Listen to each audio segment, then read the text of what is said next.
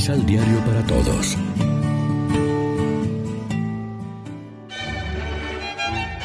Proclamación del Santo Evangelio de nuestro Señor Jesucristo, según San Lucas.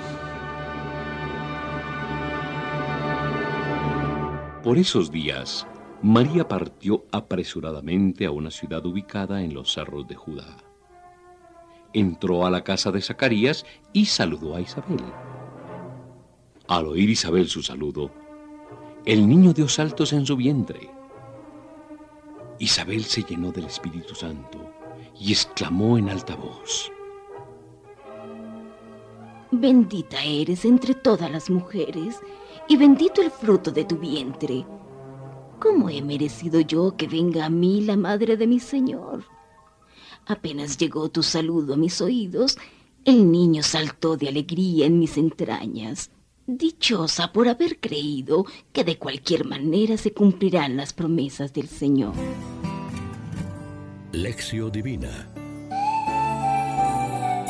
Amigos, ¿qué tal? Hoy es martes 21 de diciembre y a esta hora, como siempre, nos alimentamos con el pan de la palabra. En este día de Adviento la liturgia de la palabra desborda de gozo mesiánico al presentir ya próxima la llegada del Señor en Navidad. La primera lectura, tanto la del Cantar de los Cantares como la opcional del profeta Sofonías, resuman alegría por la inminente presencia del amado y del Señor y Rey de Israel en medio de su pueblo. Oímos un eco del Alégrate María que resonaba ayer en el relato de la anunciación del ángel a María, la hija de Sión. Igualmente, en el Evangelio Isabel y la criatura que lleva dentro, Juan el Bautista, se gozan de la visita de la madre del Mesías. María e Isabel son dos mujeres unidas por lazos familiares y bendecidas por Dios con una maternidad sublime. Sus destinos y el de sus respectivos hijos están unidos. Hoy se encuentran en la raya divisoria de los dos testamentos, Isabel simboliza al pueblo de la antigua alianza. María, en cambio, abre el Nuevo Testamento y representa no solo al pueblo de la nueva alianza, sino también a toda la humanidad redimida. Pues, como nueva arca de la alianza que se traslada a Jerusalén, contiene la presencia de Dios, al mismo Hijo de Dios, al Mesías, concebido en su seno por obra del Espíritu Santo. Dichosa tú que has creído, porque lo que te ha dicho el Señor se cumplirá, le dice Isabel a María. Estas palabras se apuntan a la bienaventuranza de la fe que Jesús pronunciará después de su aparición pascual a los discípulos y al apóstol Tomás y alcanza su cumbre el jubiloso encuentro de estas dos mujeres.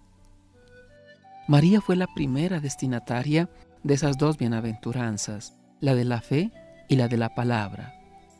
Es dichosa porque cree y cumple la voluntad de Dios que aceptó sin reservas con un sí incondicional.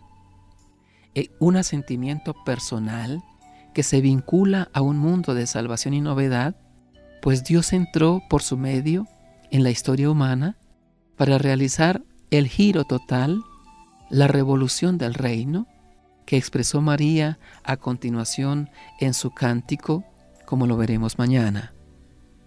Reflexionemos. Celebramos también nosotros, como María e Isabel, la alegría de la bendición que Dios nos otorga en su Hijo. Oremos juntos. Despierta tu poder, Señor, y ven a salvarnos. Visítanos con tu salvación, oh sol que naces de lo alto, resplandor de la luz eterna, sol de justicia, ven ahora a iluminar a los que viven en tinieblas y en sombra de muerte. Amén. María, Reina de los Apóstoles, ruega por nosotros.